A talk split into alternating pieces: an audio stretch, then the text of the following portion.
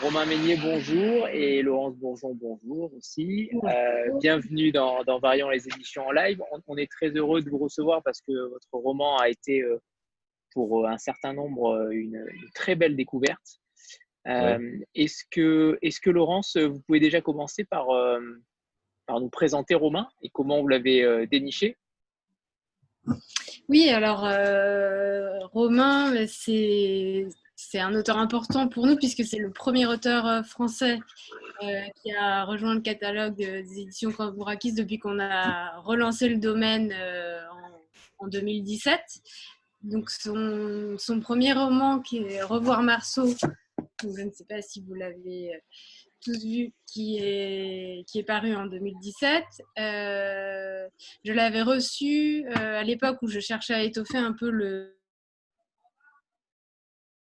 par le biais d'un agent, euh, Jean-Baptiste Gendarme, qui est devenu éditeur depuis, qui m'avait envoyé un certain nombre de textes, mais c'est vraiment ce qui m'a interpellé. Enfin, c'est le genre de texte dans lequel on se plonge et je l'ai lu d'une traite. J'ai tout de suite été séduite par l'écriture, par la, fantaisie, par euh, l'originalité et la qualité du texte.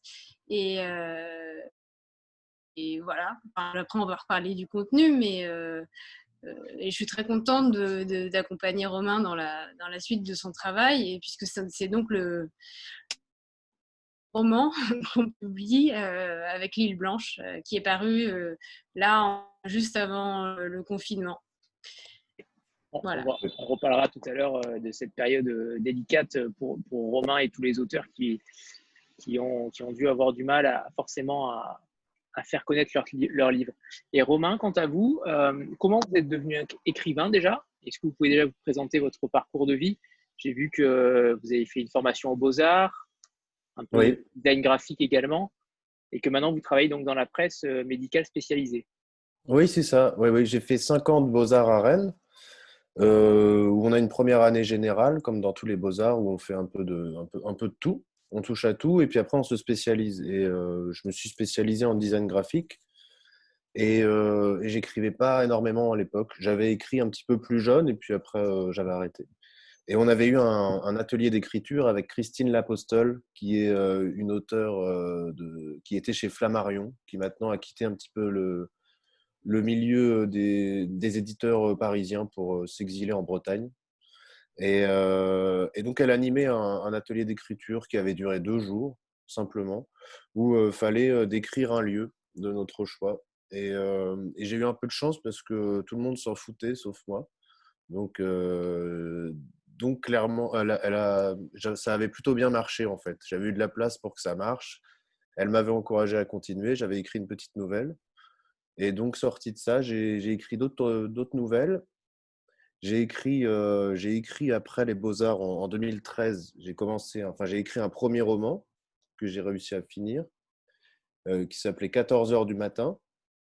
C'est un roman qui a, qui a rien donné. Euh, c'était une histoire un petit peu incongrue d'un chien qui parlait. Enfin, il avait des problèmes de gorge. Et, et mon personnage principal, qui je pense ressemblait peut-être déjà un petit peu à mes narrateurs d'aujourd'hui. Euh, il était comportementaliste canin. Et, euh, donc, il, rencontrait un petit peu par hasard ce chien. Enfin, la, maîtresse de ce chien venait le voir euh, parce qu'elle avait l'impression qu'il essayait de dire quelque chose. Le chien, enfin, c'était un bulldog français. Et les bulldogs français, ils, ont des, font des bruits bizarres parfois. Et bref, le, le narrateur bah, lui aussi se convainquait que ce chien avait quelque chose à dire. Enfin, c'était un petit peu n'importe quoi. C'était pas, c'était clairement pas un, super roman, mais ça m'a, ça a permis de me lancer un petit peu là-dedans. Et je crois que je l'avais, envoyé à Monsieur Toussaint Louverture, ce livre. Je l'avais envoyé à un seul éditeur. Je connaissais aucun éditeur à l'époque. lui, j'aimais bien ses livres, ils étaient très beaux. Pas aussi beaux que ceux de Cambourakis, mais il y avait un petit effort de. Euh, et il m'avait évidemment jamais répondu. Et il avait eu raison. et, On connaît ça. Euh, ouais, voilà. Et donc, suite à ça, j'ai euh, parallèlement, en fait, je tenais un blog que je tiens toujours, mais très rarement, sur Tumblr. Et j'écrivais très souvent. Et puis, et puis j'ai commencé, j'ai écrit un autre livre qui s'appelait cette fois Autodafé, et qui, qui, était. J'avais eu pas mal de temps à l'écrire et c'était c'était trop compliqué. Je l'assumais pas non plus. C'était une sorte. J'avais relu un petit peu la période viande de, Vernon Sullivan et j'avais eu envie d'écrire un roman très très noir, très violent, pornographique. Et, voilà, j'ai fait ça. J'ai fait ça pendant un an. Ça, et là, je l'ai proposé à personne là parce que parce que je pouvais pas assumer ce qu'il ce avait écrit. C'était pas c'était pas intéressant. Il n'était pas fini. Il n'était pas vraiment fini. Et donc j'ai enchaîné avec ce qui est devenu Revoir Marceau. Et là, j'ai commencé donc. alors je, travaillais je travaillais à plein temps comme aujourd'hui d'ailleurs encore. Et j'avais déjà commencé une semaine par an à partir, à partir bah, une semaine tout seul, c'était souvent en Lozère, pour commencer un livre. Pour vraiment me voilà, tomber 30 pages, 30 bonnes pages pour revenir à Paris et puis avoir de, une matière pour continuer. Et, et, donc, je suis parti là pour commencer un livre et ça a plutôt bien marché. Je sentais que celui-là, ça allait pouvoir être quelque chose de sérieux. Et, et je l'ai envoyé, je crois que j'ai envoyé ce manuscrit à un auteur qui s'appelle Clément Bénèche, avec qui je parlais un petit peu sur, sur Internet, qui est, un, jeune auteur qui est chez Flammarion, un très, bon auteur.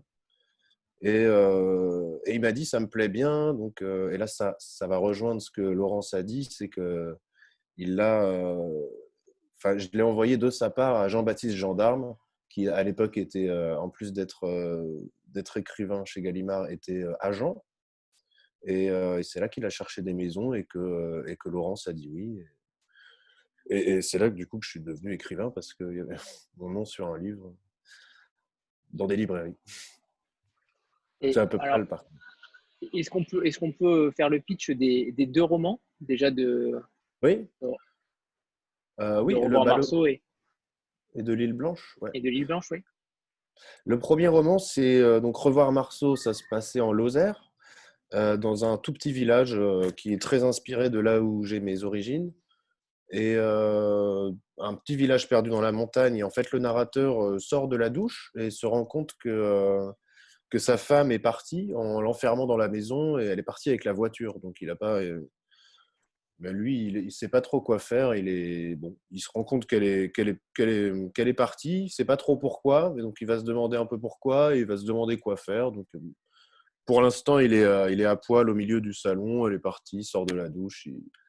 Il, est, bon, il, est, il est plutôt bien. Et puis, euh, et puis, en fait, il va essayer d'errer dans la campagne. Enfin, il va errer dans la campagne et finir par vouloir rejoindre Paris un petit peu par tous les moyens. Et il va, il va faire des rencontres, le prêtre du village, euh, des habitants. Euh, puis il va essayer de prendre euh, le train, mais il n'y a plus de train, il y a la grève. Enfin, c'est une pérégrination comme ça jusqu'à Paris, jusqu'à Marceau, pour revoir Marceau qui est sa femme en fait, pour essayer de comprendre pourquoi elle est partie, qu'est-ce qui ne va pas, qu'est-ce qu'il a pu faire, qu'est-ce, qui qu'est-ce qui marche pas. Et euh, donc c'est un roman d'une centaine de pages sur ce, sur ce voyage-là et qui se veut assez léger avec un narrateur qui est le narrateur de L'île Blanche, même si ce n'est pas une suite du tout L'île Blanche, mais qui est, qui est déjà là, je crois, un, un, type un peu, un type qui fait jamais ce qu'il faut, qui, qui, euh, qui, qui, a une lecture des, des, choses un petit peu à côté. Ça, c'est le pitch du premier. J'adore, euh, j'adore, j'adore ces pitchs à chaque fois. Et on avait eu le pitch justement de, de Laurence qui avait eu du mal forcément à, raconter euh, vos livres parce que c'est ça part dans tous les sens et c'est euh, à la limite de l'absurde et on adore ça. On adore ça. Bon, donc passons à l'île blanche. Oui. Ouais, mais c'est vrai qu'il me faut toujours un peu d'absurde quand je commence quelque chose. Euh, ça, c'est vrai que j'ai du mal à, raconter une histoire en, avec peut-être quelque chose de très, de très, enfin sans absurde. Et donc l'île blanche, ça, ça, se passe cette fois sur une toute petite île au large de la Sicile, qui pourrait être euh, dans les îles éoliennes, un peu au, nord de, de euh, de Palerme. et donc là, il y a un mariage, et donc c'est le, narrateur et sa femme qui se marient là-bas. Sa femme qui s'appelle Hélène cette fois. Et donc ils fêtent ça avec des amis, la famille. Et en fait, au tout début du livre, bah, le narrateur et sa femme sont un petit peu, sont un petit peu éloignés de la fête et euh, ils sont sur une sorte de colline à quelques, centaines de mètres de la fête et ils fument une cigarette. Et, euh, Et on sent qu'il y a un petit problème dans l'air entre eux, on ne sait pas trop quoi. Et puis, lui, sans, y prêter attention, va jeter son mégot de cigarette dans les fourrés. Et ils redescendent tous les deux à la fête. Et en fait, très rapidement, il y, a un feu évidemment qui se déclare, un énorme brasier qui, qui va enflammer toute l'île. Et donc ça part de ça, ça, raconte leur fuite en fait. le narrateur et Hélène, sa femme, et d'autres personnages, dont un important qui s'appelle Emilio, qui est le, un Italien qui, qui est le responsable de, de l'organisation du mariage. Sorte de type qui ressemble à Nestor dans Tintin un peu, très, très grand, fin, habillé en blanc. et donc voilà, ils vont essayer de, bah, de, de, sauver leur peau, de regagner peut-être la Sicile, enfin la grande île de la Sicile, s'ils y arrivent. Et puis, puis on va essayer de comprendre aussi ce qui n'allait pas au début entre eux, peut-être, pourquoi Hélène semblait pas tout à fait pas tout à fait contente de la situation. On se rend compte assez vite qu'un des problèmes, c'est aussi que le narrateur est, s'est déguisé en Batman au mariage. Ça, bon, elle est pas, ça l'éclate pas, ça l'éclate pas vraiment. Bon, il y a tout un tas de trucs euh, à découvrir après. Et, Philippe Jaénada, justement, disait de vous que euh, c'est comme ne rien faire en mieux? Oui. Qu'est-ce que vous en pensez? Bah, euh, Oui, c'est vrai qu'il a écrit ça. Bah, j'ai bien aimé cette phrase. Je pense qu'on peut la, la, voir dans les... en positif ou en négatif. Mais je, je pense que lui la voyait en positif. C'est bah, il, voulait, il voulait dire que mes, narrateurs font rien, en fait. Ils font jamais rien. Et dans mes livres, on n'est clairement pas sur des livres d'aventure ou d'action. Enfin, c'est des, des, aventures. Euh, euh, là, il y en a une quand même. Il y en a une. Là, il y a, là, c'est là. là c'est Hollywood là pour moi là ce que j'ai fait. Hein. Mais euh, en effet, il y a. C'est du micro, c'est de l'aventure microscopique à chaque fois. C'est ça que j'aime bien. Et donc, euh, bah, ouais, j'ai été très content de cette phrase. Et, et, concernant le titre du livre, L'île blanche, pourquoi blanche D'ailleurs, l'île, ok, mais pourquoi blanche? Bah, C'était en, référence au, en référence au mariage, à la, à la, cendre aussi, un petit peu, qui peut recouvrir euh, des surfaces de blanc. Euh, j'avais eu d'autres idées de titres, mais euh, pas, euh, rien, rien, ne me, semblait euh, assez bien. Ça me plaisait bien, l'île Blanche. Et puis il y a évidemment une référence à, Tintin. Deuxième fois que je parle de Tintin et je crois qu'il est 19h20, ça va, poser problème. Bah, à l'île Noire de Tintin, en fait, qui est quand même ma plus grosse référence littéraire. Et, et du coup, euh, voilà, ça s'est trouvé comme ça. Après, clairement, euh, j'ai pas un don pour les titres non plus. J'aime bien, mais ça, disons que je choisis assez vite un titre quand je commence l'écriture d'un roman, euh, parce que j'ai du mal à écrire sur un fichier sans titre ou nouveau roman. J'arrive pas à me projeter, donc je choisis un titre qui me vient et souvent il reste. et j'arrive pas à en changer. Mais on s'y attache, on s'y attache. Je trouve parfait ce titre. Ah bon euh, ouais, ouais il, est, simple, sobre, euh, efficace. Euh, il colle parfaitement au livre, donc oui. je le trouve parfait en tout cas. je passe la parole à Jean-Marc. notre voix d'or, notre Pierre Tchernia de, de ah. les éditions en live. Ça y est, je suis habillé pour la soirée. Merci Anthony. Je n'ai pas encore lu le, le, le livre, Romain, mais je, me posais une question avant donc cette, soirée, je me la pose encore plus en vous écoutant c'est un peu l'influence graphique parce que vous avez une formation graphique et déjà vous avez parlé deux fois de Tintin. Euh, et puis vous bifurquez vers, euh, l'écriture. Euh, vous n'avez pas pensé à un moment donné à, aller plutôt vers la BD ou ce genre de choses. Et, ce qui va avec, c'est que quand on vous écoute faire le pitch, comme dit Anthony, des livres, on, voit tout de suite, on a l'impression que vous décrivez les personnages. Il y a un côté très graphique dans vos descriptions. Est-ce que ça vous tente? Est-ce que vous pourriez bifurquer ou est-ce que non, c'est définitivement abandonné et puis maintenant c'est l'écriture? Vous parlez de la BD, de bifurquer vers la BD. Euh, non, non, c'est pas du tout trop tard. D'ailleurs, j'ai des, projets en cours avec, euh, avec ma femme, d'ailleurs, qui est illustratrice. Et on a, des, on a, on a une BD sous le coude euh, qu'on est en train de préparer pour peut-être peut-être démarcher après des éditeurs. Et donc, non, c'est pas, pas du tout fermé à ça, au contraire. Mais alors, dans la BD, là, c'est du, ça va être du dialogue. Et donc, ça serait quelque chose que je fais pas du tout parce que dans mes livres, il n'y a, pas de, a pas de dialogue, en tout cas euh, sous, forme de tiret, dialogue classique. C'est des dialogues qui sont. Euh, il y a un nom, je crois, que j'ai oublié pour ça. Des dialogues insérés dans la, dans le, dans la phrase. Et euh, donc, ça, c'est un petit peu un challenge de, d'arriver à ça, d'arriver à faire sonner des dialogues. Euh, c'est un autre travail, je crois, vraiment. Euh, il y, a des écrivains et des, dialoguistes. Je pense que c'est pas exactement la même chose. La même recherche de. C'est plus direct quand il y a des dialogues. Le lecteur, il, voilà, il entend quelqu'un parler. Alors quand on fait que c'est que des phrases, bon, bah, c'est pas pas le même travail. Il faut il faut réussir à il y a plus d'ingrédients à gérer peut-être. Étant, vos dialogues sont, sont, très parlants, en tout cas, même en étant indirects, ils sont véritablement très parlants. Parce qu'il y en a très peu, en fait, je crois. J'essaye d'en mettre très peu. Ce pas des personnages très bavards en général. Et, euh, et donc, en général, oui, c'est vrai que ça va être des, les dialogues vont être des chutes ou des petits, des petits mots comme ça qui, qui vont, euh, qui vont créer, je pense, un petit peu aussi d'absurde parfois, un petit peu de, un petit peu de mystérieux. Ouais. Vous avez une très grande bibliothèque, Jean-Marc. Stéphanie aussi, oui. Oui, bonsoir euh, Romain et bonsoir à tous. Bonsoir. Alors, euh, tout à l'heure, vous avez dit quelque chose qui m'a interpellée. Vous avez dit euh, Je suis devenu écrivain parce que mon, mon, nom était noté sur une couverture. Donc, à quel moment on devient écrivain fait, par rapport à ce qu'on. Parce que je pense que vous avez peut-être toujours écrit, ou bien en tout cas que la question de l'écriture vous a peut-être longtemps occupé, je ne sais pas exactement, mais est-ce que c'est un déclic vraiment de voir son nom sur une couverture pour le statut d'écrivain, ou bien est-ce que ça se passe avant? Enfin voilà, c'est une question qui m'intéresse. Oui, ouais, c'est très intéressant ça. Ça rejoint aussi la question de se sentir légitime ou la question du syndrome d'imposteur que peuvent avoir beaucoup de, gens qui, créent. Euh, voir son nom sur un livre la première fois euh, et le voir en librairie, ce qui a quelques mois après, euh, c'est à, peu près la même chose.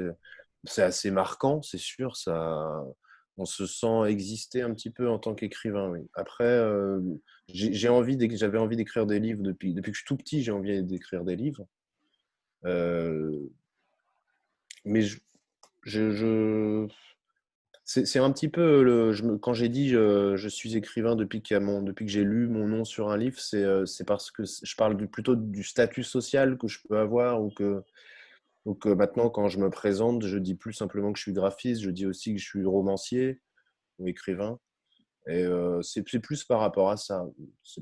C'est pas non plus très très important, mais euh, c'est surtout qu'en fait, je pense avoir euh, validé quelque chose, euh, puisque ce roman a, plu à, a, à, Laurence, a plu à un éditeur, à une maison qui a accepté ça, qui a mis de l'argent aussi, qui a, il y a tout un système qui s'est mis en route, en fait. Et, euh, et donc, ça, ça, valide un petit peu mon, mon sentiment d'être écrivain.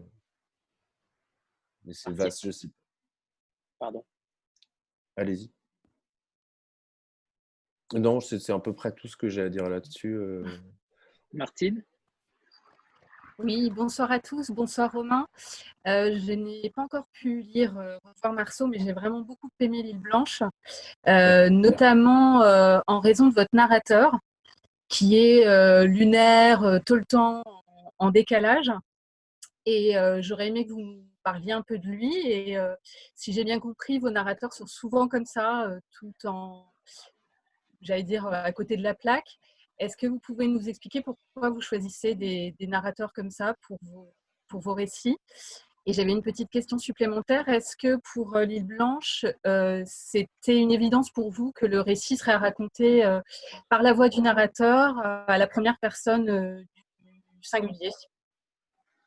Bah, la, deuxième question est, est, assez intéressante parce que j'ai changé, je crois, pendant l'écriture trois fois de, sur la première partie, sur la première, euh, le premier jet, j'ai changé trois fois de, de, de, pronom en fait et de, voix. Et euh, j'ai commencé à. Donc je réponds à la deuxième en premier, mais j'ai commencé à l'écrire euh, par la voix du narrateur comme c'est aujourd'hui. Et puis j'ai tout, j'ai tout changé. J'avais tout mis à la, à la troisième personne un moment. Je suis revenu, j'ai fait, fait deux fois l'aller-retour comme ça, j'arrivais pas à me décider, en effet. Et c'était aussi dans une volonté de changer par rapport au premier. Mais finalement, je me suis rendu compte que je pouvais pas, je pouvais pas écrire comme ça de façon omnisciente et je perdais, je perdais ce truc un petit peu attachant, je crois, que le narrateur provoque chez le lecteur. Et lui, après, ben, ben, je, ne sais pas, il me vient un peu naturellement. Il est, je crois que c'est une version un petit peu euh, euh, mieux et pire de moi-même, euh, selon les situations. Il me vient assez naturellement. Il est, mais je, force le trait quand il est, quand il est un peu à côté de la plaque, quand il, quand il réagit mal, quand il comprend pas trop, quand il fait des trucs enfantins ou absurdes à certains moments. ça, ça m'amuse beaucoup.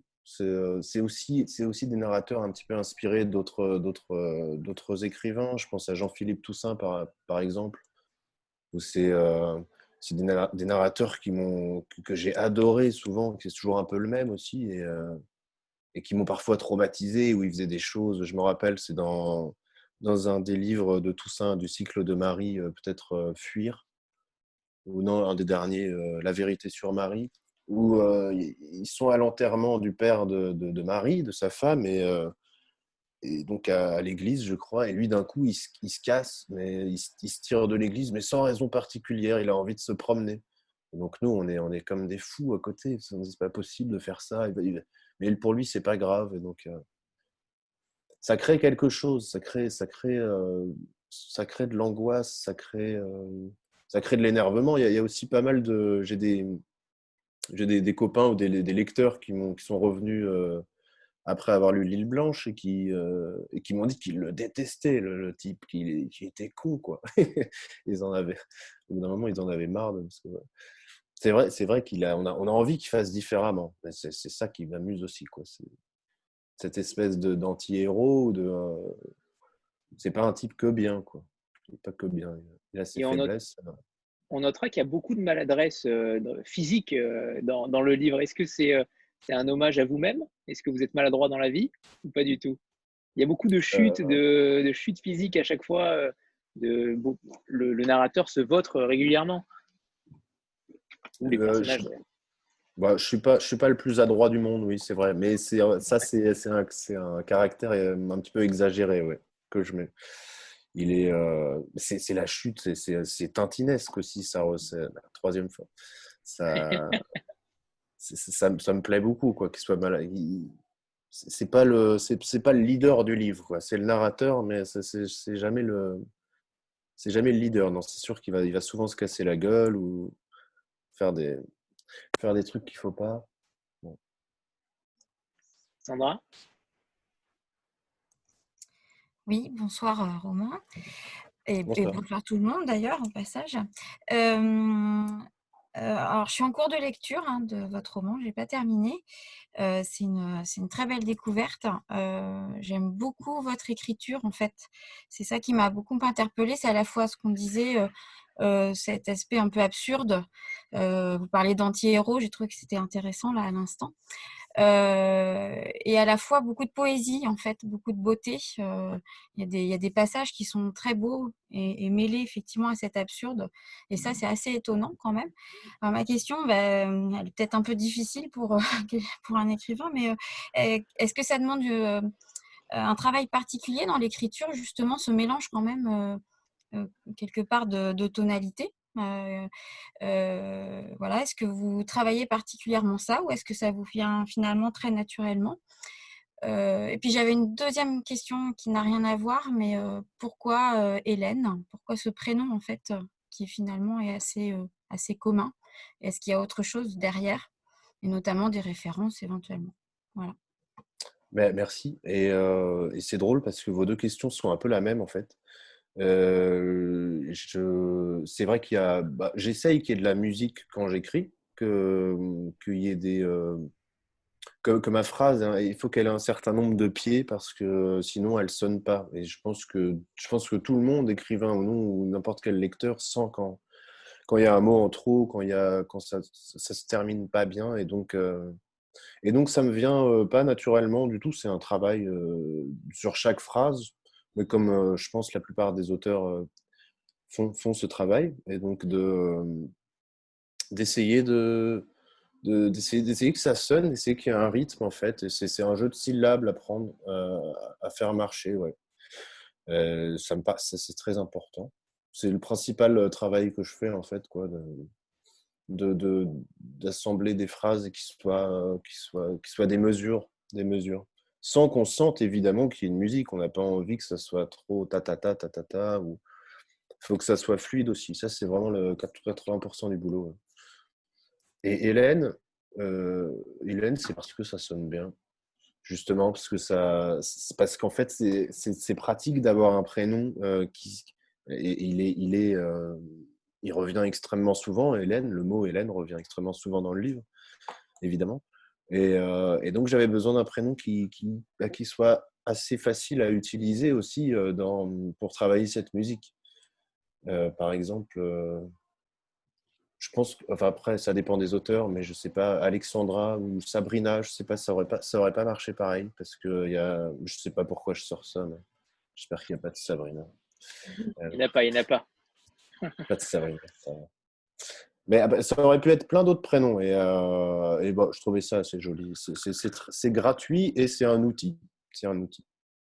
C'est gratuit pour euh, son esthétique et c'est un outil parce que je sens que je vais pas avoir de, trop de problèmes à, à l'utiliser. Romain, j'en profite. Euh, tous ceux qui ont, qui ont lu le livre ont vu les qualités assez, assez, assez, fortes de votre, de votre écriture. vous avez dit tout à l'heure que vous n'aviez fait qu'un atelier d'écriture. Alors, je me demande quelle a été votre part de travail pour arriver à cette, à cette je ne vais pas dire perfection, mais quasiment. Sincèrement, votre écriture est magnifique. Elle, elle est, elle est poétique, elle est, elle est drôle, elle est, elle est incisive comment vous êtes arrivé avec un seul atelier d'écriture, si ça a été euh, ce cas-là en tout cas, comment vous êtes arrivé à ce résultat? Bah, bah C'est vrai que c'était un, seul atelier qui durait deux jours. Et en plus, il avait fallu euh, à cet atelier-là écrire à la façon d'un auteur qu'on aimait bien. Et moi, je lisais Charles Bukowski euh, tous les jours pendant cette année-là.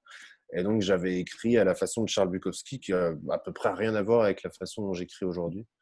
Donc, j'avais pas encore ce truc-là. Mais euh, comme je le disais tout à l'heure, j'ai tenu pendant très longtemps quotidiennement un blog où j'écrivais des, souvent des, textes qui faisaient 4-5 lignes sur à peu près tous les sujets. Euh, C'était déjà des trucs très absurdes.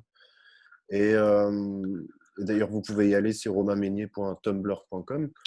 Et je pense que ça peut être intéressant de revenir en, ça doit être 2012 ou 2013, la première année, de, les premiers postes euh, et, en fait, en fait c'est cet exercice quotidien d'écrire tous les jours qui a, qui a, je pense, affiné mon style et qui m'a. Voilà, où à bout d'un moment, j'ai choisi ce que j'aimais, ce que j'aimais pas, ce que je gardais, ma façon de faire. Euh, je pense que c'est ce travail-là, beaucoup. Et puis, ça, puis la, la, lecture aussi, beaucoup de lectures d'auteurs de, qui m'ont inspiré qu'à un moment j'ai voulu, euh, que j'ai voulu copier forcément, comme tout le monde, et puis qui à un moment donné ont été plutôt euh, assimilés par, euh, par mes mains, je sais pas, et, et qui, sont, qui sont devenus autre chose et ma propre identité, je pense. Justement, en parlant de ces auteurs, moi j'ai beaucoup pensé à, Fab Caro et, Romain Monnery. je ne sais pas si vous les, les, avez lus, mais ça m'a fait Romain Monnery, Ouais. C'est pas le traducteur de, des poèmes de Bukowski, justement? Non, euh, je, ne sais pas. Je sais qu'il a été romancier euh, chez Au Diable Vauvert notamment, mais euh, je ne sais pas s'il a été traducteur, mais c'est possible. Et, justement, quelles sont vos références, les auteurs que, vous auriez pu vous inspirer, dont vous auriez pu vous inspirer? Bah, En effet, il y a Fab Caro pour le, si je l'ai découvert assez tard, pour le, côté très absurde de la chose. Il y a, bah, comme je disais tout à l'heure, il y avait aussi a Jean-Philippe Toussaint, Éric Chevillard, Jean Echnoz, euh, une, grosse partie en fait de, des éditions de minuit qui m'ont beaucoup apporté, même pour aller plus loin, Beckett ou Duras. Euh, quoi d'autre? C'est vraiment c'est très centré euh, là-dessus quand même. Après, il y, a, il y a des grands Romain Gary aussi, c'est un, un, auteur important. Boris Vian et Ouais, ça, c'est, c'est, les plus grands auteurs qui m'ont, c'est ceux qui m'ont le plus inspiré, je pense. Et, concernant la période donc, du confinement, comment vous avez vécu cette, ce, sacrifice, entre guillemets, du, roman juste avant? Ben, je me suis assez vite résilié parce qu'il était dans le noir dans une librairie, enfin dans, dans les librairies, comme, comme nous tous. C'était, je ne sais, plus qui, je crois que c'est Jean-François Kierkowski, un, auteur qui, avait écrit une petite note de blog sur, sur l'île Blanche qui avait dit finalement le, le roman de Romain Meunier est comme comme son, comme son narrateur, il est, euh, il, est, il est là où il faut pas. Il est, il est, voilà, ça, ça, marche bien avec le livre finalement qu'il soit, soit aussi confiné en librairie. Bon après, clairement, euh, bah, c'est bien. Je suis très content de pouvoir en parler là ce soir et que ça puisse un petit peu revivre. Ça, c'est très bien. Mais euh, j'ai pas, ça, je me suis dit, je me suis assez vite résilié et puis je me suis dit, ça marchera. J'aurai peut-être plus de chance avec le prochain. Ça, ça, c'est dommage, mais je pense qu'il peut, je pense qu'il peut encore exister. Bah, si je peux me permettre, je pense que tout n'est pas perdu. Heureusement, nous aussi, on était très inquiets, mais euh, les libraires ont vraiment joué le jeu. Parce que nous, en, mai-juin, on n'a sorti aucune nouveauté. Et pour l'instant, ils ont vraiment euh, conservé les livres de début d'année, dont L'île Blanche, sur table. Donc voilà, c'est tout pour dire, mais heureusement, tout n'a pas été balayé d'un seul coup. Et voilà, des événements comme aujourd'hui euh, rattrapent, euh, ça, ne remplace pas une rencontre euh, de visu, mais c'est important. Donc, en tout cas, merci beaucoup de l'organiser. Merci Laurence, mais, mais c'est vrai que, et j'allais rebondir sur ça justement, c'est que Romain, vous avez eu un, beau soutien de Cambourakis, justement, qui n'a pas sorti de livre à votre suite.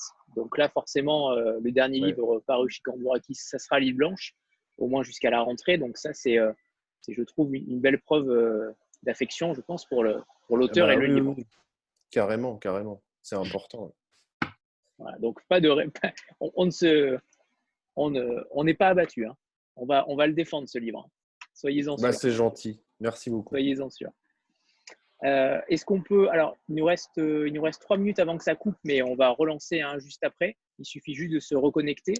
Euh, est-ce qu'on peut parler avant de la, de la couverture? Je ne sais pas, j'ai pas vu le nom du, euh, du, graphiste sur la couverture, sur le livre, mais peut-être est-ce vous, tout simplement Non, non, non, c'est pas moi. Je, me...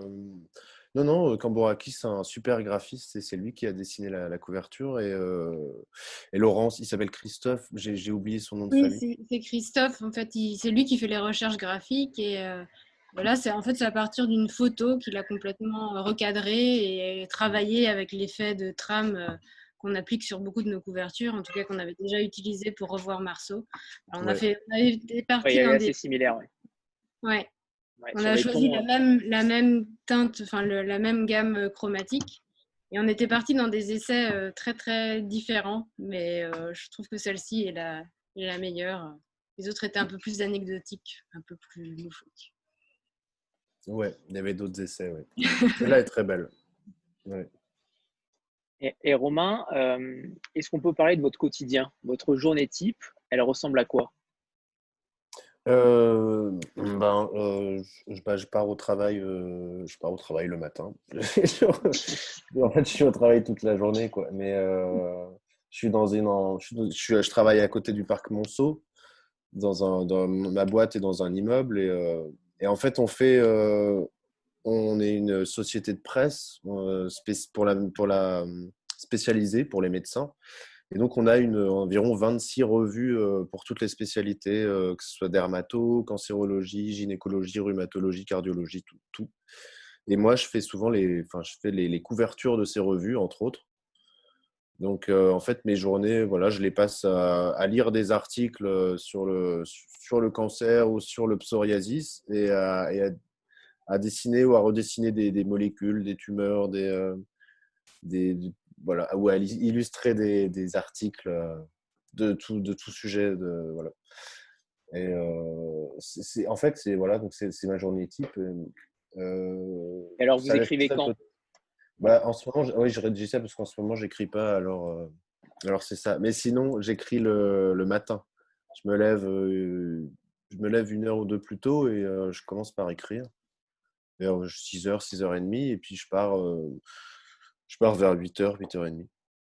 Donc à chaque, fois, ça me laisse ouais, une, heure, une, heure, une heure et demie, deux heures pour écrire chaque jour. C'est assez peu. et le, soir, avant j'écrivais le soir, mais c'était quand même plus compliqué le soir parce que bah, c'est le soir, c'est plus la, c'est difficile d'être sérieux le soir.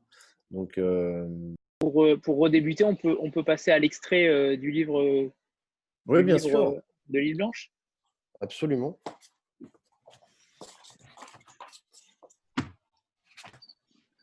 Euh, bah, j'ai choisi un extrait, euh, page 62. Pour ceux qui ne l'ont pas lu, ça ne va, pas, ça va rien spoiler, pratiquement pas. Euh, et, je pense que ça donne bien le ton. C'est quand même après, après toute une première partie assez rocambolesque. Là, c'est un moment où on se, on se pose un petit peu. Tout le monde est là alors? Tout le monde est là. C'est parti. J'observe près de la fenêtre le goutte à goutte tomber sur la terre d'une espèce de palmier en pot. La pièce est plutôt chaleureuse, dans les beiges saumon. Le mur à ma droite est recouvert d'étagères pleines de dossiers cartonnés rouges. Devant moi, un type me regarde, les sourcils hauts, curieux. Il a l'air aimable. Sur la porte de son bureau, j'ai lu Ispettore Ponti. Je ne sais pas à quel âge les inspecteurs partent à la retraite dans ce pays, mais il doit, avoir, avoir dépassé la limite. Sa lèvre inférieure tremblote de temps à autre et l'annulaire de sa main gauche, marqué d'une bande blanche de mariage oubliée sur une table de nuit, cogne doucement le bois de son bureau à chaque battement de cœur. Il nous a servi à tous les deux une tasse de café brûlant que je laisse fumer sans rien faire. Il me fait du bien, ce vieux type, Ponty, à scruter mon costume de Batman comme s'il n'avait jamais vu de déguisement de sa vie. J'aime son expression polie, détachée, lente. Un jour, quand tout cela, sera terminé, j'écrirai quelque chose pour dire combien j'aime la lenteur. Pour l'instant, nous ne disons rien. Il soulève sa tasse et tente de prendre une gorgée. Je me demande s'il va, la recracher, car une épaisse fumée blanche s'élève de nos deux tasses. J'ai touché la mienne d'un doigt et je me suis brûlé. Mais le vieil inspecteur se met à boire tranquillement, par petites lampées qui rosissent son visage. Je tente de l'imiter alors, et je me grille la langue. J'avale, l'air de rien, je ne voudrais pas lui montrer que j'ai un problème avec la chaleur, avec le feu, qu'il puisse faire un lien.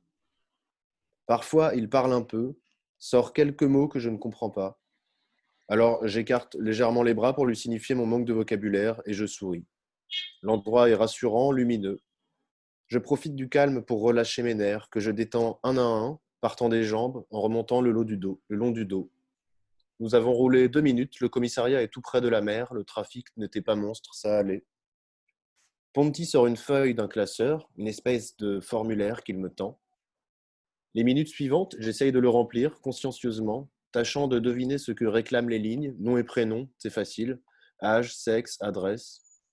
Le vieil inspecteur s'est penché par-dessus le bureau et me regarde écrire. Parigi, dit-il. Ah, Parigi. Je lève un sourcil intrigué. Vous parlez français? je demande. Il reste un moment interdit, la bouche entr'ouverte, puis il prend une longue inspiration et me répond Je voudrais uno café et uno verre d'eau. Comme ça, lentement, avec un accent de foire et en détachant chaque syllabe, Je voudrais uno café. Je m'en amuse et pour entrer dans son jeu, lui offre ma propre tasse, mais alors il s'en saisit vraiment, il prend ma tasse à peine entamée et la vide d'un trait, confiant, avant de la reposer vide. C'est un peu irrité que je replonge dans mon formulaire. C'est pas tant que j'avais soif de café, mais enfin, il y a des manières. Et j'en viens à la ligne 8, numéro del passaporto. Je sais qu'il n'y a aucune poche à mon costume, mais je tente de me fouiller, pour la forme, par petites tapes le long des cuisses et du torse. Comme je ne trouve rien, je passe aux questions suivantes. Perché sei qui me demande mystérieusement la feuille. Possesso? Sei mai stato in prigione? Je trace des petits traits obliques là où je ne comprends pas. À la fin, je lui rends ma feuille, et pendant qu'il corrige, je me lève et m'approche de la fenêtre qui fait face à la rue, aux immeubles rougeâtres à deux étages. Je fais dos à la mer, pour une fois. Je profite de cet instant où plus rien ne tangue, où plus rien ne bouge, roule et fume, ne crie et ne tombe. Juste le bruit vague d'un scooter, au loin, et le grattement d'un stylo derrière moi. J'essaye d'oublier, je nie tout. Je me fais la promesse de ne jamais retourner à la mer alors, tout de suite, de ne jamais plus la croiser du regard. Puis je me souviens que nous sommes sur une île, n'est-ce pas Encore une, et qu'il me faudrait au moins la survoler pour m'enfuir avec Hélène. Une Hélène guérie et cachée, Hélène morte de rire accrochée dans mon dos, dissimulée sous ma grande cape noire. Passaporto? dit-on soudain derrière. Passaporto? Je me retourne, le vieux Ponti me montre la feuille poliment, un sourcil dansant sur le front, son doigt posé sur la ligne pointillée vide. Passeport, dis-je. Passeport brûlé, il a brûlé. Burned, everything burned, dis-je encore en mimant le feu sur la petite île, les flammes qui, qui ravagent le manoir et la grande tente blanche. Bruciato, dit l'inspecteur en faisant soudain exploser ses mains en l'air. Bruciato? Ça ressemble à un nom de fromage comme un tiers des mots en Italie, mais je comprends et j'acquiesce. Après, il n'y a plus grand-chose à faire et nous nous regardons dans les yeux, un échange de regards assez doux, dénué de suspicion et d'inquiétude. Après tout, j'ai perdu pas mal de choses là-bas, bien que j'en sois responsable. J'ai même égaré mes cigarettes et j'en voudrais bien une, là encore, tout de suite. Je ne peux retenir un coup d'œil rapide à la surface de son bureau, furtivement, à la recherche d'un briquet, d'un cendrier, d'un signe.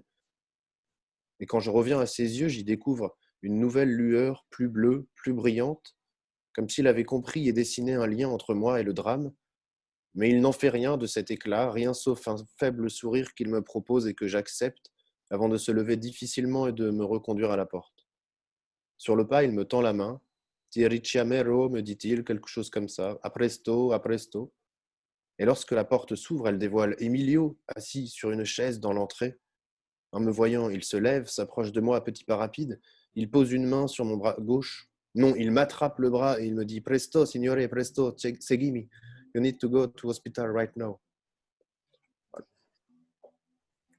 Je, milite, euh, Laurence, pour, un, pour débloquer un budget pour les livres audio. Hein. Bah. C'est vrai qu'il y a un travail de polyglossie assez, euh, assez énorme. Ouais, au niveau des accents, c'est un peu dur. Et justement, est-ce qu'il y a une histoire particulière avec l'Italie ou pas du tout?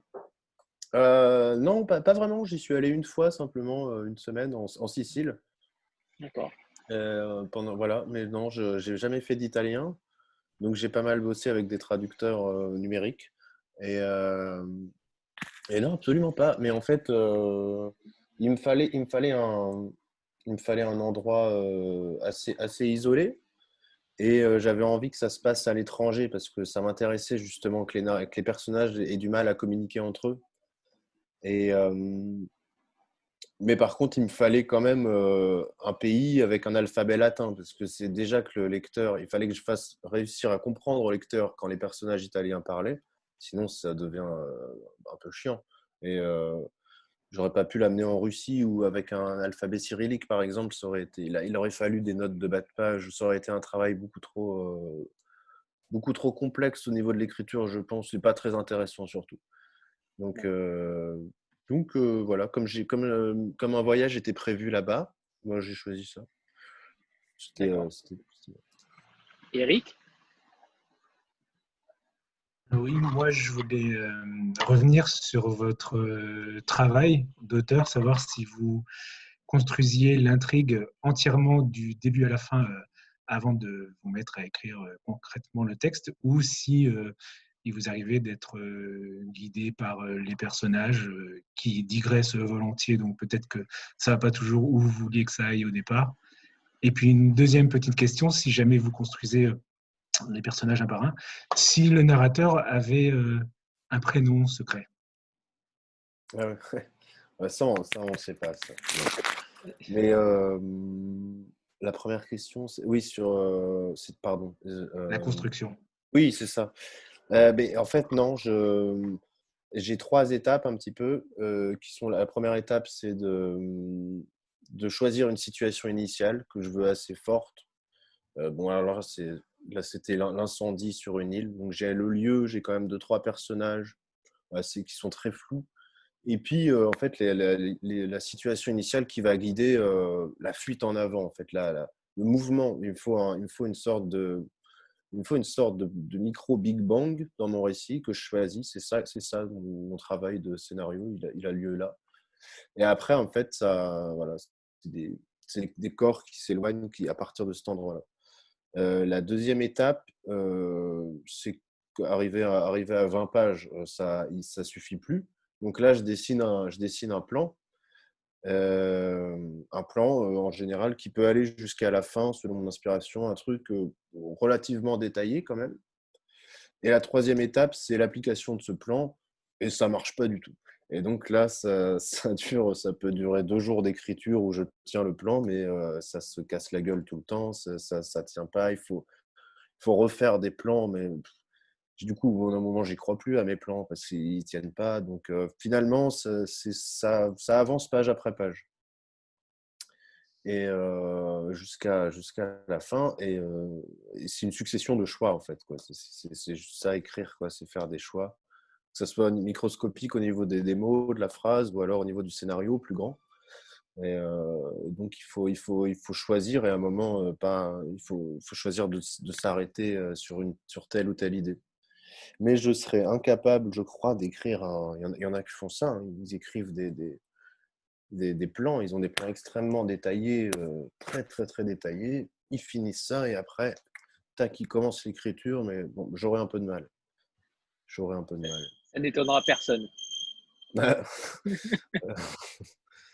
Et mon narrateur, non, il n'a pas de prénom, parce que. Euh, bah, bah, comme c'est vraiment pas mal moi, j'aurais du mal à, l'appeler Paul ou, euh, Jean-Michel, je sais pas. Donc, euh, donc bon, je m'arrange pour. Je filoute pour qu'il n'y ait jamais son prénom. Ce qui parfois n'est pas du tout pratique d'ailleurs. Anne, c'est à toi. Bonjour, j'ai une question sur votre. Euh, vous nous avez parlé de votre quotidien. Je voulais savoir si votre rêve ultime, ce serait de pouvoir consacrer tout votre temps l'écriture ou si finalement euh, votre quotidien il vient alimenter vos, scénarios, vos idées de, de, livres, ou bien si aussi ce serait à l'inverse, vous avez, dit que vous écriviez le matin, est-ce que ce serait un cauchemar d'écrire toute la journée ou, quelque chose de, tout simplement génial? Voilà. Bah, c'est une bonne question et c'est une question que je me pose euh, environ tous les jours euh, depuis quelques années.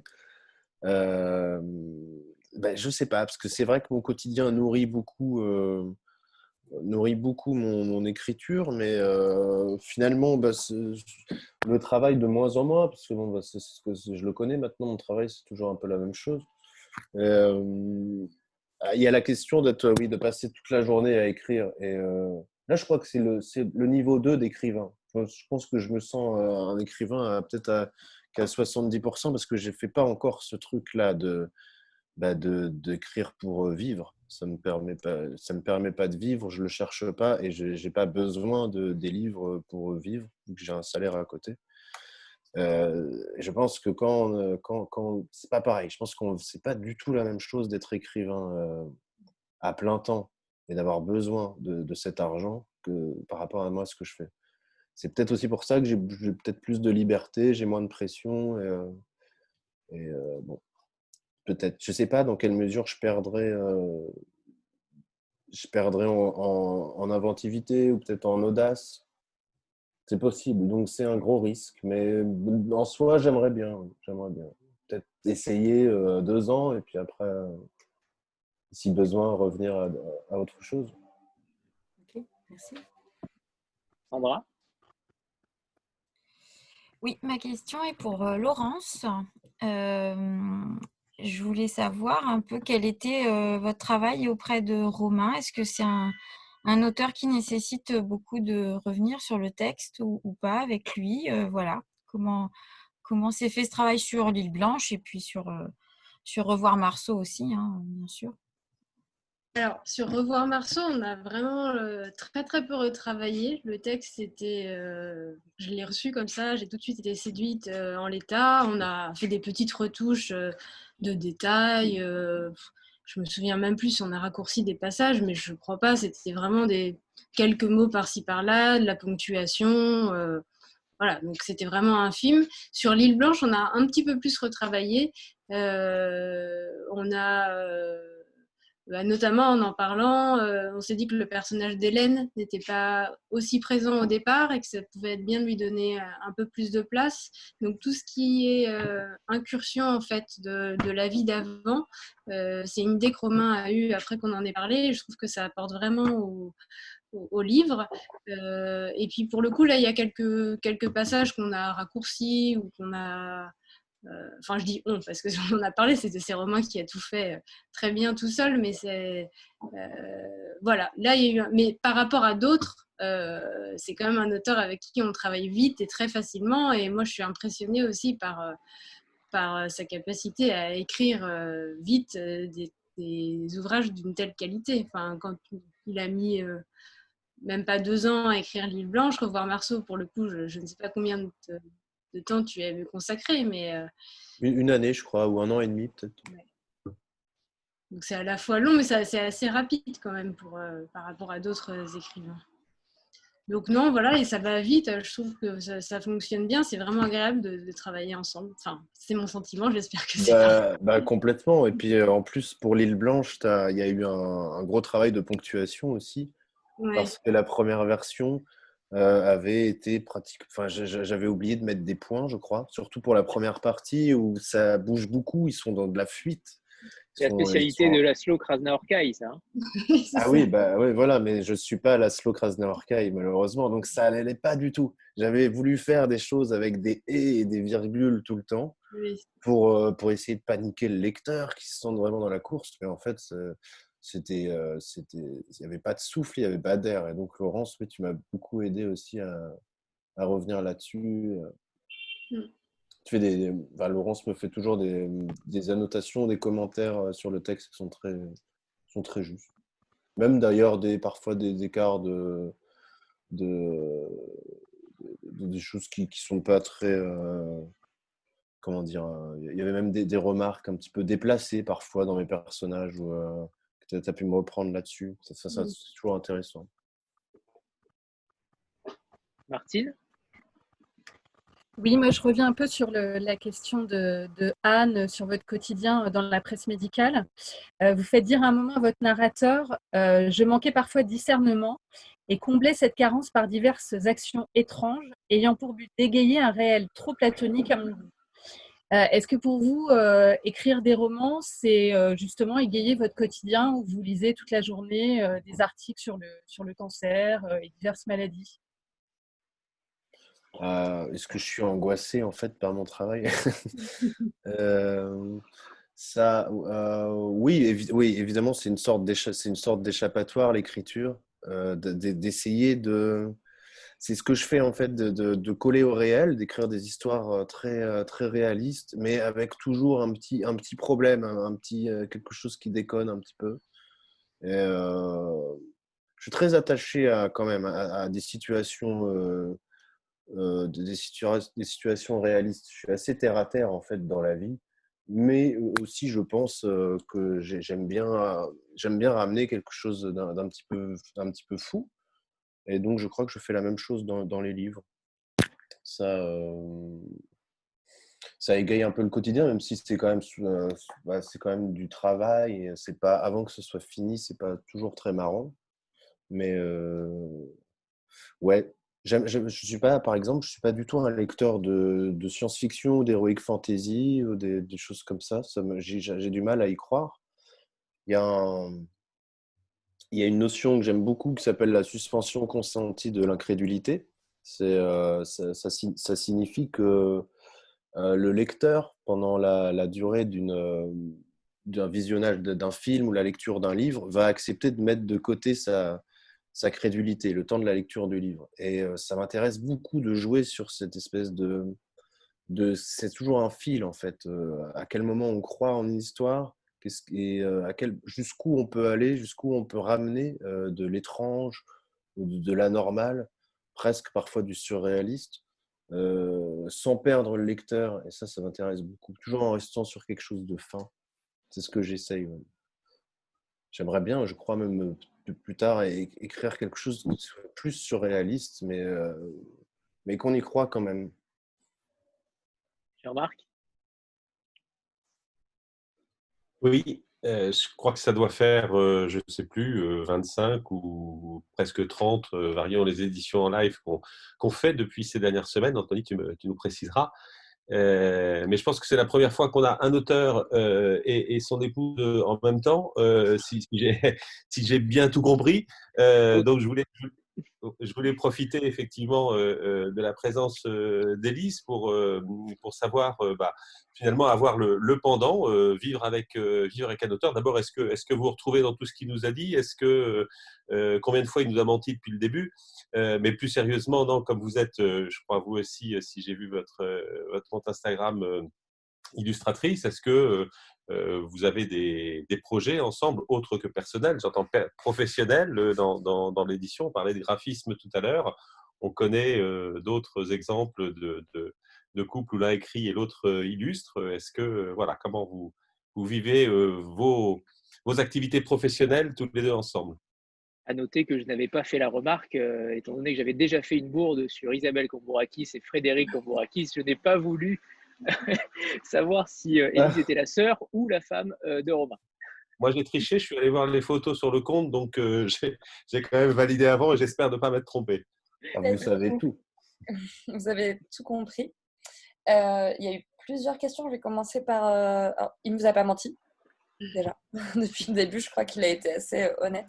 Il me semble juste que tu as oublié de dire que. Ou j'ai pas entendu, mais Romain, quand il commence un livre euh, par une semaine, euh, il s'isole pour écrire. Et ça lui permet de commencer justement, je pense, ces 20 premières pages dont il parlait, de, commencer à échafauder ses plans. Et, parce que bah, même si on part en vacances tous les deux, je pense que c'est difficile de, pour lui de se concentrer vraiment et d'avoir son premier départ qui lui permet après en fait d'avoir la rigueur de se lever tous les matins alors qu'il va travailler ensuite pour continuer le livre. Je pense qu'il a besoin de ce, départ-là, comme il l'évoquait d'ailleurs dans ses livres sur son petit Big Bang. Je trouve que dans son travail, il fait un peu la même chose. Et euh, la deuxième question, c'était sur les projets qu'on peut avoir ensemble, c'est ça? Oui, c'est ça. Alors déjà, est-ce que vous, vous, vous, regardez de temps en temps euh, pendant son écriture, vous le relisez avant qu'il donne son travail à, à Laurence, vous intervenez ou... Et puis, est-ce que vous avez des projets ensuite, euh, éventuellement ensemble un jour? Et je crois que je suis peut-être sa première lectrice. Euh, il a parlé d'Autodafé à un moment, qui est le deuxième roman qu'il avait terminé, où je lui ai dit euh, J'ai peur, qu'est-ce que tu fais? N'envoie pas ça à un éditeur. Euh, mais c'est bien que tu l'aies sorti, mais non. non, plus sérieusement, oui, je, je lis ces livres à différents moments. après, même si j'essaie d'être le plus constructif possible, c'est assez difficile d'être, euh, d'avoir une critique intéressante sur le travail de la personne avec qui on vit. Et je pense que j'ai un regard forcément plus bienveillant sur lui que sur un auteur que je connais pas. Mais j'essaye d'être assez constructive. Euh, et la dernière question, donc bah, Romain l'a un petit peu dévoilé tout à l'heure, mais on a commencé un projet de BD ensemble. Euh, voilà, à voir euh, où ça nous mène. Mais on a un projet euh, en cours de, en cours de début, je dirais. voilà. Oui, il y a du boulot encore, mais, euh, avec des bonnes idées. Et est-ce que ce sera un, un, point de départ, comme vous l'avez fait dans les deux derniers romans, un point de départ un peu absurde? Oui, plutôt. Ouais. Oui, là, là, on est, là, on est justement, on peut se permettre d'être très, très absurde. Euh, à, la, Fab Caro un petit peu et d'autres auteurs euh, de BD qu'on aime bien. Mais euh, oui, oui, là, c'est complètement barré. Mm. C'est parfait, on adore ça. Euh, Oriane? Oui, du coup, par rapport à votre travail, je me demandais, vous vouliez faire un livre un peu plus réaliste. Est-ce que vous pensez faire un, un livre qui serait du coup relié aux articles que, que vous pouvez lire euh, durant euh, bah, votre travail. Et par exemple, très caricaturalement, reprendre par exemple euh, le livre Réparer les vivants de, de, de Carangal. Ouais, et du coup, de, est-ce que ça, ça pourrait être une piste dans le futur? Je ne sais pas parce que, en fait, il faut savoir que les articles que je lis au travail, c'est pour des médecins, c'est des, des, spécialistes. Et donc, la plupart du temps, je ne comprends rien à ce que je lis. C'est vraiment très, très pointu. C'est de la, de la, médecine très pointue. Donc, je, j'ai besoin d'un travail de vulgarisation qui soit un peu fait à côté pour me permettre de comprendre et après d'illustrer des articles.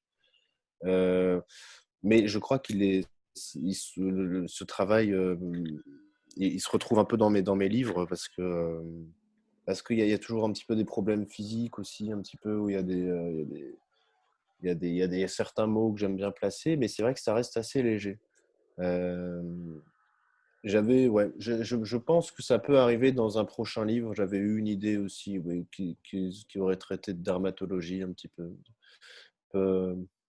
mais concrètement, euh, bon, je, je, vais, je pense que ça va pas être le, le, point central de mes livres, non, parce que parce que bah, j'aime bien séparer les deux choses aussi et puis euh, et puis sortir un petit peu de ça. Ouais mais ça me donne tout un vocabulaire et tout un univers euh, assez intéressant, assez nourrissant. Rita? Oui, bonjour, euh, bonjour Romain, bonjour, à tous. Alors, mis à part euh, le projet BD que vous avez évoqué et qu'on a d'ailleurs hâte de découvrir, est-ce qu'un nouveau roman est, est en cours d'écriture? Et si c'est le cas, est-ce que vous pouvez nous en parler un petit peu? Mais je suis désolé, mais non, il n'y a pas de, il y a pour l'instant, il n'y a pas de roman en cours d'écriture. En fait, pendant le confinement, j'ai, alors ça va pas du tout être original, mais j'ai écrit un journal de confinement que je publiais sur euh, Instagram et Facebook mmh. tous les jours, qui était justement quelque chose de très, de très absurde euh, qui se passait à la maison avec Élise. C'était vraiment ça, sauf qu'il y avait des éléments euh, complètement loufoques qui arrivaient et qui n'étaient pas du tout vrais. Donc je me suis bien amusé avec ça, mais euh, je pense comme beaucoup de, probablement d'entre vous, j'ai très peu lu, très peu écrit pendant le confinement, et euh, enfin en tout cas au début. Donc j'étais pas du tout productif. Et euh, là, l'envie commence sérieusement à, monter de m'y remettre pour un livre. Mais j'en suis à cette période où je cherche la première étape qui est le, micro Big Bang qui va faire avancer mes personnages. Et c'est ce que je recherche un peu. Donc, je ne peux, pas, peux pas en parler pour l'instant. Mais enfin, pour reparler de ce début d'écriture, ça me fait penser à une phrase de, Jean-Baptiste Gendarme, qui est dans un de ses romans, euh, qui dit, euh, qui, essaie de donner une définition de la littérature et qui, qui dit euh, la littérature, c'est peut-être de placer des personnages dans des situations, dans, des situations improbables et voir comment ils, ils se démerdent avec ça, voir comment ils s'en sortent. C'est ça que j'essaye de faire. Jean-Marc? Oui, j'avais une question pour, euh, pour Laurence. Si j'ai bien entendu euh, tout à l'heure, en fait, avec euh, Romain, vous avez un peu étraîné le, département français et, contemporain. J'imagine que ça devait être très différent de ce que vous faisiez justement habituellement chez Cambourakis, avec soit des auteurs traduits, soit des rééditions, effectivement, euh, même parfois d'auteurs euh, morts. Euh, est-ce que, voilà, comment vous êtes organisé au sein de la, maison pour travailler justement avec un auteur local vivant? Ça, c'est la première chose. Et puis, où est-ce qu'il en est, ce département français? Est-ce que par la suite, ça, a essaimé et donné d'autres, d'autres livres et d'autres projets? Alors, Enfin, c'est vrai que le travail sur des, traductions et sur des auteurs euh, français n'a absolument rien à voir, puisque euh, quand on cherche on sur des, textes qui ont déjà été édités. Simplement, il faut les. Il s'agit juste de travailler. Donc, il y a plutôt un travail de, recherche, on lit la langue de la ou sinon d'obtenir des rapports, euh, voilà, d'étoffer un domaine mystique euh, euh, qu'on a, créé. Pour un auteur français, il y a on reçoit, alors ça dépend, puis si je reparle de Revoir Marceau, c'était quasiment parfait. pour d'autres romans, on travaille un peu plus, mais moi, je, on, trouve un texte qui nous interpelle, soit par la langue, soit par le sujet, et ensuite il y a effectivement un travail euh, beaucoup plus minutieux euh, sur, la, sur la langue, sur la construction du, texte. Euh, pour m'organiser, j'ai simplement dû dégager un peu de temps parce que je suis, en fait, je suis la seule à travailler sur les textes chez Gambourakis, donc c'est simplement une décision qu'on a prise à un moment avec Frédéric de, de, dédier du temps aussi au domaine français pour, pour le développer. Donc voilà, c'est vrai qu'il y a des étapes un peu plus supplémentaire puisqu'on ne mesure pas toujours exactement combien de temps va prendre le, travail sur le texte par rapport à, une traduction, même s'il y a aussi des traducteurs qui sont parfois en retard et qu'il faut s'adapter, etc. Mais, mais voilà, c'est simplement une organisation autre. Enfin, et en ce qui concerne le domaine, oui, oui, il, il, a, il s'est pas mal étoffé. On publie à peu près quatre textes par an. on a publié beaucoup de premiers romans. Et, là, on doit être à une petite dizaine de textes maintenant. Et justement, Laurence, est-ce que, est -ce que l'apport de Romain au départ avec Au revoir Marceau a, fait, a décuplé les manuscrits que vous, aviez reçus ou pas du tout? Est-ce que euh, les, écrivains se sont dit, euh, quand Bourakis publie français, alors euh, pourquoi pas moi? Oui, alors ce qui était étonnant, c'est qu'on recevait déjà beaucoup de, manuscrits français malgré tout avant. Euh, pas sûr que tout le monde cible forcément très bien ces envois au départ, mais il y a aussi des lecteurs qui connaissent certains auteurs importants étrangers du catalogue et qui, qui souhaitent qui essayent, en fait, qui tentent leur chance euh, en se disant voilà, j'ai lu un tel et, j'aimerais beaucoup. Euh, mais j'ai l'impression, en effet, que maintenant, on en reçoit encore plus. depuis, depuis deux ans qu'on en reçoit beaucoup plus, surtout par email en fait. Donc oui, oui, je pense que ça a contribué à, une visibilité du catalogue et, et après, on reçoit des choses qui ne sont pas toujours intéressantes, mais on en reçoit beaucoup. Oui. En fait, ma question, est-ce que c'était une volonté vraiment, et est-ce que ça l'est toujours, de développer le domaine français et de, grossir cette partie-là, ou est-ce que ça restera toujours un peu accessoire par rapport à tout ce que vous faites en domaine étranger? Ah non, oui, c'est vraiment une volonté de créer un, domaine qui, qui, ait sa place, qui ait son importance. Et euh, euh, pour l'instant, euh, enfin là, on est arrivé à peu près, peut-être pas à un équilibre, mais un, à bon deux tiers. Euh, enfin, ça, ça compensera jamais, puisqu'en étranger, on a à la fois euh, les grands formats, beaucoup de poches aussi. Donc, c'est vrai que la littérature étrangère occupe une place importante et puis historique et qu'on n'a pas du tout envie d'arrêter. Mais euh, c'est vraiment une volonté, en tout cas, de, de créer un domaine important qui donne aussi une autre visibilité à la maison et puis qui, apporte des nouvelles voix, autre chose. Oui, oui. Rita? Oui, alors ma question est aussi pour vous, euh, Laurence. Euh, je reviens sur, euh, on parlait justement de, de, la, de cette période compliquée qu'est le confinement et du risque de, la, de disparition des, des livres récents des tables de librairie. Alors j'en profite pour revenir sur le numérique. Est-ce que le sujet est remis sur le tapis? Est-ce qu'il est prévu de réétudier la question chez Convourpakis dans un futur proche? Pour rappel, Frédéric était totalement contre, de mémoire. Oui, tout à fait. C'est pas quelque chose qui m'intéresse trop parce qu'il est, il est plus attaché au livre, vraiment à l'objet. Ça se ressent d'ailleurs dans les couvertures. D'ailleurs, oui. Mais euh, ça fait, moi, ça fait à peu près un an et demi, deux ans que j'essaye d'amorcer ce chantier. Et euh, je pense que malgré tout, ce serait important, effectivement, le confinement. Bon, ceci dit, on a quand même pas mal vendu aussi à partir du site pendant le confinement. Donc, euh, et par, donc ça a un petit peu compensé, mais je pense que, en effet, ce serait bien de mettre ça en place. Papier, vous voulez dire, c'est ça? Oui, oui. La version papier. Oui, la version papier. Oui, euh, mais effectivement, c'est quelque chose qu'on. Alors, on pensait le mettre en place à partir de septembre. Là, tout a été un peu bouleversé, comme pour tout le monde, à cause du, confinement. Mais je pense qu'en 2021, ça fera.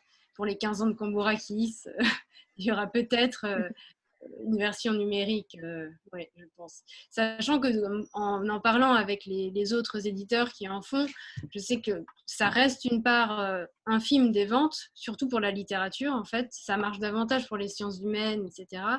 Mais ça, ça augmente surtout. Euh, enfin, plus un livre marche, plus il est vendu sur, de, sur les deux formats. Donc voilà, mais c'est toujours intéressant dans tous les cas soit, que le livre soit disponible aussi pour des lecteurs qui ne peuvent pas forcément se déplacer en librairie. Euh. Exactement. parce que Rita, effectivement, du chiffre d'affaires. Vas-y, Anthony. Rita ne l'a pas dit, mais elle habite aux États-Unis et, forcément a Ah. beaucoup de mal à se procurer des livres Cambourakis. D'où la question, je comprends. Et Oui. voilà. Exactement, c'est ça. Alors j'ai voulu effectivement lire le livre, mais euh, bon, j'attendrai un petit peu. Parce qu'il y a pas. Et on t'en parlera. Euh, J'avais juste une question pour toi avant que l'interview fin, fin phrase se fasse. Euh, Il y a deux choses que tu as dit euh, au tout début, enfin, au début de la rencontre, là, euh, que Anthony a dit. Il y a eu euh, le fait que c'était pas forcément facile de pitcher les livres de Romain et euh, également le travail sur les couvertures. Tu as parlé du fait que les autres couvertures de l'île Blanche étaient peut-être plus anecdotiques. Et ça ne me surprend pas que vous puissiez avoir ce genre de, euh, bah, de peut-être difficulté ou façon de vouloir exprimer les choses, parce que je trouve que dans les livres de Romain, euh, il y a des moments où il va s'attacher à des objets ou Oui, des, oui, des détails. Ce que moi j'apprécie dans son écriture, et je pense que peut-être vous aussi, du coup, si vous avez choisi de l'éditer euh, deux fois. Euh, et je pense notamment dans Revoir Marceau, donc que tout le monde n'a pas forcément lu, il y a tout un moment sur une raquette de badminton. Voilà, c'est- moi c'est un moment qui me fait beaucoup rire dans, dans ce livre, mais c'est quand même une raquette de badminton. Et, euh, et pour autant, je trouve que la couverture de Revoir Marceau, euh, je ne l'ai pas apporté dedans, mais c'est des, des rails comme ça qui, Je l'ai là, Voilà. mais je sais pas si- mais voilà, on a ces rails comme ça qui vont nulle part et qui représentent complètement, enfin moi je trouve très juste par rapport à l'errance du narrateur, Mm. euh, sans vouloir en dévoiler plus. Et pareil, je trouve que l'île blanche, euh, la couverture, euh, il y a un très beau travail euh, dessus. Et donc je trouve qu'en image, vous arrivez très bien à résumer euh, l'ambiance des livres de Romain. Et donc, euh, bah, quel travail que toi tu fais avec le graphiste et aussi comment tu te prépares à les pitcher si c'est compliqué que ça, quoi. Pas s'attarder sur la raquette, ce qui va pas forcément parler à tout le monde sans être lu. Mais c'est vrai ce que tu dis sur les détails, parce que moi, quand j'essaye de. bah, je raconte l'histoire euh, un peu vite avec le point de départ, enfin, comme euh, avec surtout cet événement déclencheur. euh, et, après, c'est surtout quand, quand je réfléchis aux images, j'ai beaucoup de, détails. Donc là, il y avait le mégot de cigarette. Bon, ça, esthétiquement, c'était pas très réussi. Euh, J'avais pensé à un hippocampe aussi, parce que euh, donc on avait fait des essais, mais c'était assez difficile de trouver euh, euh, quelque chose de parlant sans que ça fasse trop euh, livre de sciences naturelles ou euh, nature et découverte ou autre. Euh, et pour la raquette de badminton, c'est drôle parce que ça faisait partie des essais qu'on avait fait, mais euh, Oui. je, je crois que c'était toi, Romain, finalement, qui n'en avait pas voulu. Tu Ouais, trouvais- ouais, ouais, pour revoir Marceau, il y avait eu Ouais. une première version, bah, c'était Quentin, hein, je crois. Oui, Avec, euh, il, y avait des, il y avait des raquettes de, une raquette de badminton, des moutons et je ne sais plus quoi Oui. d'autre. euh, dans, un, mé- dans un montage un peu surréaliste. ouais, je- Il y a une petite thématique animaux aussi. Hein Deux. C'est vrai, c'est vrai. J'avais pas Oui. réalisé. Ouais. C'est vrai. ouais. On passe Euh, à, à l'interview. On profite euh, Ah, oui. qu'il n'y ait pas pour l'instant de, de- de questions. Donc, une interview fin de phrase. Je... Oui, Laurence? Non, non, pardon, c'était juste parce que j'avais l'impression de ne pas avoir fini de, de répondre à Oui, oui, Mais euh, oui. après, c'est c'est le- c'est l'ambiance générale, en fait, qu'on arrive à restituer. euh, là, c'est vraiment le point de départ du mariage. Et puis, euh, comme tu disais, l'errance pour l'autre, euh, qui aurait aussi pu servir pour celui-ci, mais euh, on ne pouvait pas faire deux fois la même couverture. Et, et j'avais une question justement euh, pour, euh, pour Élise. Euh, Est-ce que vous avez une, une, euh, une formation littéraire aussi, en plus d'être illustratrice? Non, pas du tout. Moi, j'ai j'ai fait les beaux-arts comme Romain. On s'est rencontrés là-bas. Et euh, non, non, c'est. J'ai toujours lu, mais j'ai beaucoup plus lu depuis que j'ai rencontré Romain. Il m'a fait découvrir énormément de- d'auteurs et notamment les références qu'il a nommées tout à l'heure. Je connaissais pas du tout le par les éditions de minuit. Kambouraki, j'ai découvert. bah, C'était un livre qu'on avait offert à Romain au départ, enfin, des choses comme ça. C'était lequel justement? Si le vous en rappelez premier Kambouraki, ce que j'ai lu, c'était Feynman du coup. Euh, mais le premier qu'on t'a offert, c'était lourd, c'était un écrivain comme les autres? Ouais, c'est ça, ouais. ouais, ouais. Ouais. De. Cole. Ouais. Bah, le même auteur d'ailleurs, finalement. Oui, ouais, ouais. Alors que les livres n'ont rien à voir entre eux, enfin, je trouve. Euh, Oui. Ouais. On est d'accord. Donc, l'interview fin de phrase. Je commence une phrase, vous la finissez. Vous tentez de la finir. Je vais essayer, je vais essayer. Ouais. Mais Je suis sûr que vous allez être brillant et, et- et absurde. Depuis que je suis auteur, Ah, euh, depuis que je suis auteur, euh, je me lève trop tôt. Le métier d'écrivain, c'est Euh, faire des choix. si je ne pouvais plus écrire, Euh, je ferai des siestes plus longues. le jour où j'aurai le prix Goncourt, Euh, euh, je m'achèterai une maison euh, en Lozère. Ou En Bretagne, pardon, en Bretagne. avec la foudre. Très bien. Euh, je n'aime ni la bière ni le café. Euh, vous êtes un menteur. Bon, on, on engueulera le- l'argumentaire de la fiche de presse. La digression, pour moi, c'est C'est, ça fait partie de l'histoire. quelle histoire? L'histoire avec un grand H? Euh, ça fait partie de l'histoire de, de, de ce qui est important euh, à écrire et à lire. Si a- je devais m'ex- si je devais m'exiler, j'irais. Euh, La Lozère, Normandie- Lozère n'est pas. Ouais, la Lozère et la Bretagne sont exclus. hein. Ouais, ouais. euh, euh, dans- J'irai à, la- à l'abbaye de Lérins. Je voulais y aller, euh, j'avais prévu d'y aller en, en, en- en avril. C'est c'est sur la- l'île de, de Lérins, au, de Lérins, au large de Cannes. Il y a une abbaye avec, avec 20 30 moines et ils proposent un service d'hôtellerie. donc, on peut, on peut y aller. Et c'est un monastère silencieux. C'est vraiment génial. C'est proche de chez moi, donc oui, Ah, je ah, conseille. ah, Je conseille. Et est-ce que Élise valide les choix de vacances euh, proposés par Romain d'ailleurs? La euh, Bretagne, la Normandie, la Lozère? Elle valide pas à proprement parler, mais. Si je devais qualifier mon roman, Euh, euh, si je devais qualifier mon roman, bleu. C'est nul comme réponse. Mais Disons bleu, c'est dur de, d'accord. de. Il est bleu, quoi. Ouais, il est bleu. Il est bleu. mon prochain roman sera Jaune. Elle sera, euh, sera, euh, sera euh, immobile, je pense, plutôt que là où je suis dans la, le mouvement et la, le voyage, euh, je- j'essaierai quelque chose d'immobile peut-être. Et la dernière question, maintenant que je suis célèbre, ça fait deux fois que vous mentez. Euh, donc je suis célèbre, eh ben, eh ben on va, non, on va, on va, on va essayer d'être peut-être plus célèbre, mais déjà ce soir, oui, là, ce soir. non, je suis très Merci. content en tout cas. Merci. merci Romain, merci. Et on a une question de, de Taël. Oui, bonsoir. Euh, moi, comme j'ai lu aucun des deux et que j'avais très envie d'en parler, par lequel je commence? En- Entre Par le- lequel les deux romans Euh, je pense qu'il faut toujours commencer un, un- un écrivain par son premier livre. Donc je dirais Revoir Marceau. Mais Laurence euh, euh, dirait plutôt L'île blanche. je sais pas. Non, Moi, je suis non, super avancée, merci. Je pense que je dirais aussi euh, revoir Marceau. Ok, Ouais. merci.